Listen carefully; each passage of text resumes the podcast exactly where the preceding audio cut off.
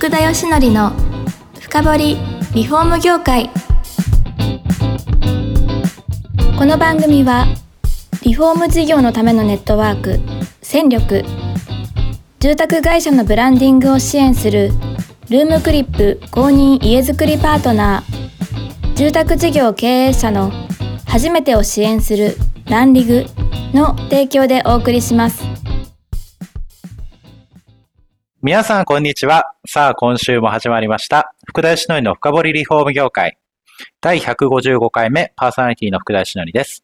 今回も株式会社リフォームの天谷さんに来ていただいてます。よろしくお願いします。はい、よろしくお願いいたします。いやー、前回ですね、オーダーをネットでこう、販売すると。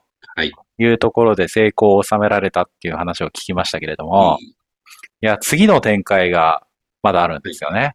はい。あのー、実は私も先日取材をさせていただきまして、はい。なんとですね、その福井に、そういった通常のキッチンじゃなく、オーダーキッチンとか、まあ家具をコーディネートできるようなまあ空間みたいなものができましてですね。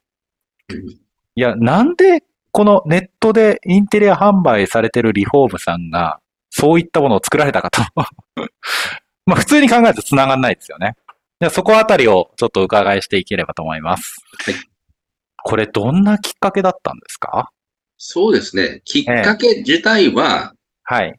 その、キッチンアカデミーっていうね、はい。うん、和田先生のね、はい。との出会いだったんですけど、はい。まあ、もともとベースがですね、やっぱオーダーの窓回り品をはいやっ。ていたので、はいで、。布物からどちらかというとそのメカ物はい。のところおが強いっていう会社になってきましたので、はい。はい。まあ、その、もともとそのお客様のご要望にカスタマイズするっていうか、はい。うん。そういったところは、ちょっと DNA じゃないですけどね。なるほど。うんはい。で、自分で物を作って、うん、行くっていう、こう、SPA じゃないですけど。いうことですね。そうはい。いや、ただ、窓周りをなんかもっと強化して事業を拡大するって方向性もあるじゃないですか。はい。これキッチンに興味持ったって何かあったんですか？そうですね。ええ私のね、あの、企業の原点でもありますけど、やはい。っぱりその、まあ、お客様にこう、リピート性というか、もっと深くはい。伝わりたいっていう、はい。うんところかもしれないですけど、はい。まあ、現実的には、まあ、その、まあ、窓回りのシェアも10年やってくると、まあ、結構、はもう、取り切ってるところがあるんですね。ああ、もうそうですよね。ネットでシェアナンバーワンとなると。まあまあ、それはそうですよね。市場拡大しない限りっていうところありますよね。そうです。はいはい。もう売り上げゼロから始めてるんで、えええまあ、最初はね、200%、300%アップみたいな感じで、はいで、だんだんだんだんこう、お伸び率って緩やかになっていくじゃえないですか。うん。そうですね。で今はい。後5年、10年見据えたときに、はい。うん、まあネットの市場ってこれ以上広がんないし、はい。うん、じゃあ僕らのシェアも、うんまあ伸びはの伸びると思いますけど、はい。あの、これは倍々ではいかないなっていううんところも、なるほど。うん、あったので、で、まあ、このコロナも来てと、はいいっ。たところで、まあ、ネット自自体のこの、なんていうんですかね、その、進化がちょっと早まるなっていうところもあったんで、はい。うん。僕らやっぱり売りにくい商売じゃ、商品じゃないですか、これネットとかで。こういったのうん。うん。はいい。きなりネットで全部って形ではないですけど、うん。やっぱりそういったところのノウハウを、やっぱつけていくってことも、もう今から始めないといけないと。ああ、うんはい。言った部分もあって、まあ勉強を開始したっていう感じです、なるほ。ど。はい。住宅系の部材って他にもいろいろあるじゃないですか。はい。やっぱなんかキッチンに興味がこう湧いたっていうことなんですか？そうですね。ええまあキッチンも、どっちかというと家具、土台はもう家具なんですね。ああ、なるほど、が。入るとやっぱキッチンになっていくっていう。ああ、そういうことですね。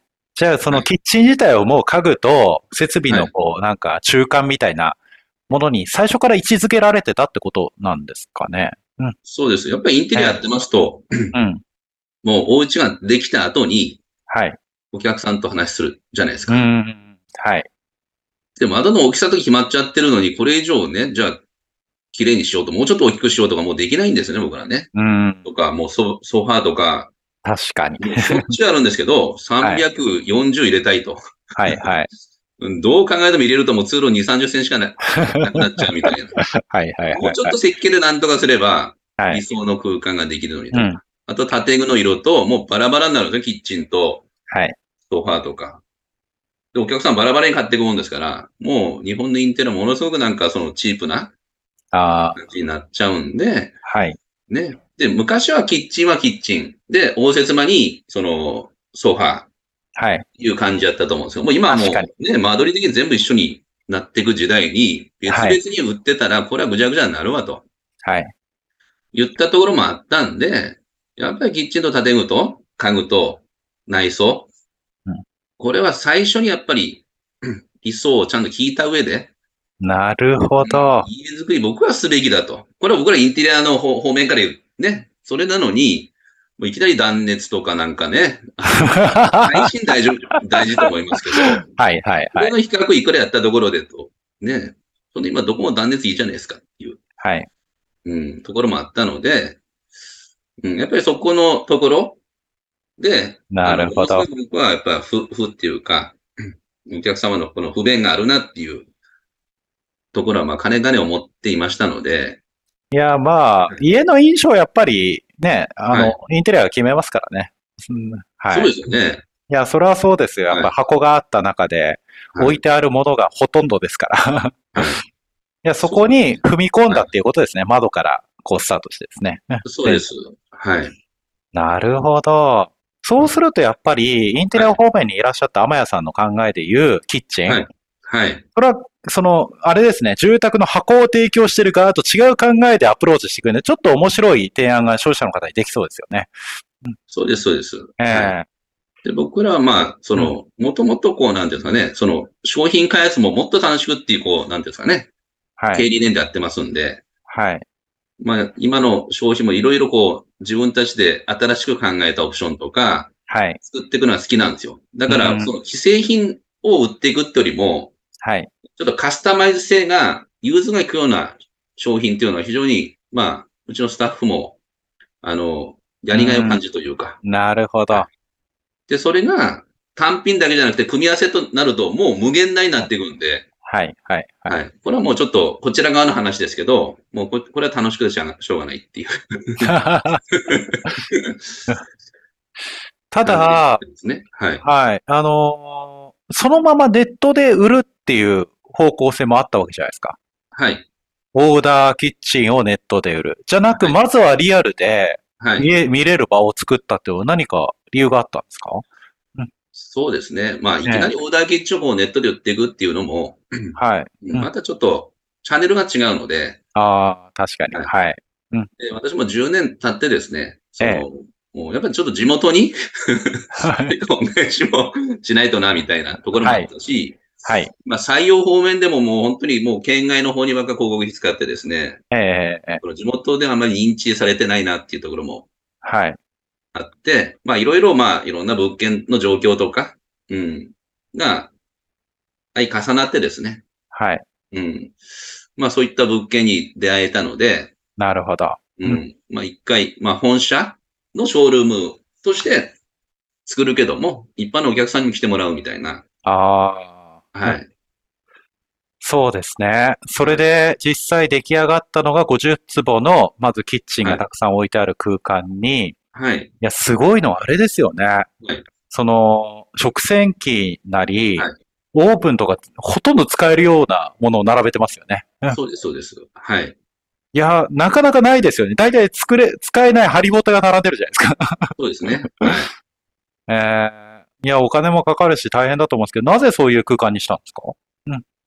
そうですね。ええまあまあ、そういくつもありますけど、はい先ほどのね、やっぱ地元なんでっていうところで、はいうん。やっぱり、それもありましたし、まあ実際、まあ使って比較をして、自分たちがもう使わないと本当に良さわかんないし、はい。で、そういったことをまたコンテンツにして、あの、発信もしていけるだろうし、うんうんうんううん。ん。で、まあ、僕らはこう、イベントとか、はい。うん。やっぱいろんなコラボをするのが、まあネットの会社なんでね、はい。はい。うん。はいまあ得意というか、はい。まあそういった空間にもしていけるかなっていうところで、なるほど。うんはい。じゃあ、この福井の地元の方々にそういったオーダーキッチンの選ぶ楽しさとか、はい。インテリアとしても実は、うんキッチンって使えますよみたいのをこのリアルの場で提供し、まあ、こはいまず福井にこのそういう文化を根付かせていくみたいな、そんな感じですかね。はい。そあこまでいけたらね、いいなと思いますけど。あ、なるほど。で、実はこれからあれですよね。あの、さらになんか空間が広くなって、実はその、の家具とかそういうものも置くリアルの展示場になっていくわけですよね。はい、そうです。ええそこでは、皆さんどういうことを、じゃあエンドの方が例えば来るわけじゃないですか。はい。そこで何を感じてもらったり、何をする場になっていく空間になるんですか？そうですね。僕らネットだと本当に視覚しか使えてないんですよね、お客様のね。はい、はい。うん。で、売れ筋って全然違うんですよ、僕らが思ってるいいものと、実際売れていくものって。そうなんですね。うんはい、だからそういった本当に質感とか、はい、うん、その素材感とか、はい。うん、手触り。あうんと、ソファーとか座ってみないとわかんないっていうところもありますし。ああ、はい、うん。まあ、設備に関してはもちろんね、その、ね、その、もう現物高いですしね、見てみないとっていうところはいはもあるんで、い、ろんな意味ではやっぱ体験をしていただくっていううんところと、はい、あと、まあ、いろいろな組み合わせというか、その僕らも物だけで売ろうとは思ってなくて、はい。お客様の、僕らはウェルビング8って言ってるんですけど、ねえ、うん、その、こう、幸福度っていうか、うん。を上げていく要素ごとに、ブースを作って、ああ例え、ばリラックスならもう徹底してリラックスしようみたいな、はい、はい、はい。うん、そういったところのスペースにしていきたいんで、別に壺をいくら売らないといけないとか、小売店のこのマストみたいなところは、今一旦、度外視で、はい。これ100%なんかお客様のためにやろうっていう、ああ。まあまあ本社のスペースですしね。いや、面白いですね。通常今までの商売ってやっぱりリアルから始まって、はい。次にネット展開しようかみたいなところがあるわけじゃないですか。はい。で、御社の場合だとネットから始まってなんで、はい。そのリアルの作り方がなんか違いますよね。もうなんかまず絶対売んなきゃダメだっていう考えがないじゃないですか。そうです、そうです。うん。はなるほど。そうするとそうか、はちょっと違った価値を提供するショールームができそうですよね。そうです。あーはい。